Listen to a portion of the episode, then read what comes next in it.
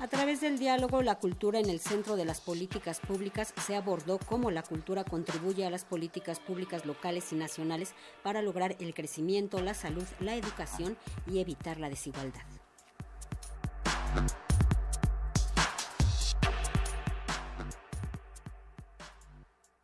Como parte de las actividades previas al Monte Acul 2022, se llevó a cabo un foro internacional en el cual se reflexionó sobre la relevancia de la cooperación cultural en el avance de las políticas culturales públicas y el apoyo a los gobiernos locales para abordar los desafíos globales a través del arte y la cultura. En el primer panel se desarrolló el diálogo La cultura en el centro de las políticas públicas, que contó con la participación de María Gracia Holley del British Council en México, quien destacó que debemos repensar el papel de la cultura desde otros sectores. Escuchemos la traducción. Es increíble que 40 años después del primer Mundial todavía tenemos que defender este concepto, todavía tenemos que propugnar a favor de la cultura. Claro que ahora la cultura tiene muchísimos más matices y a mí lo que me gustaría mencionar es que la cultura a veces se ve como algo nostálgico, como el pasado, solamente se ve como nuestra herencia, como algo de las personas antes de nosotros, pero lo que importa es considerar qué elementos nos da la cultura, sí, para entender el pasado, pero para prosperar en el futuro y para integrar a la próxima generación que vaya a cumplir 40 años en el futuro y para que nos aseguremos de haber hecho el trabajo, que 40 años no hayan pasado en vano en cuanto a la cultura. Con respecto a las políticas culturales que se deben de implementar para poder avanzar en la generación de los empleos en el sector cultural, señaló que para crear un impacto positivo se debe ver más allá de los empleos y la cultura, es decir, se tiene que considerar la economía nacional y las desigualdades actuales, pues cuando el panorama económico está fragmentado, es informal y no hay cadenas de valor que se sostengan, cualquier evento representa un riesgo como lo fue la pandemia, que puso en evidencia la fragilidad de las industrias culturales y creativas. Por su parte, Magdalena Mujica, directora ejecutiva de la Federación Internacional de Consejos de las Artes y Agencias Culturales, IFACA de la UNESCO, señaló que para fortalecer el sector cultural se necesita reconocer y darle un valor formal a la cultura para que ésta prospere.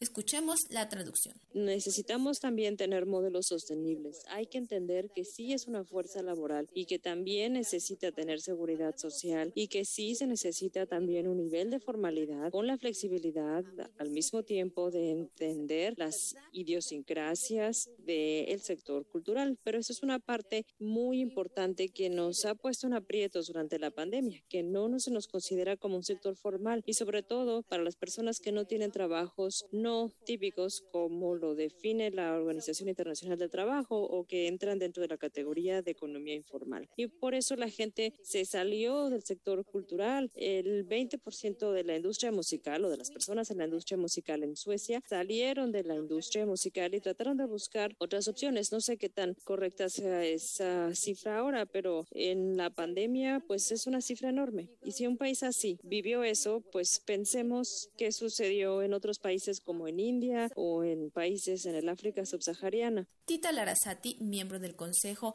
Asesor Internacional del Centro de Evidencia y Políticas de Industrias Creativas, manifestó durante el diálogo que para fortalecer a la cultura, ya sea a nivel nacional o local, no solo se deben cerrar las brechas, sino también preguntarnos sobre quiénes deben estar defendiendo a la cultura. Para Radio Educación, Pani Gutiérrez.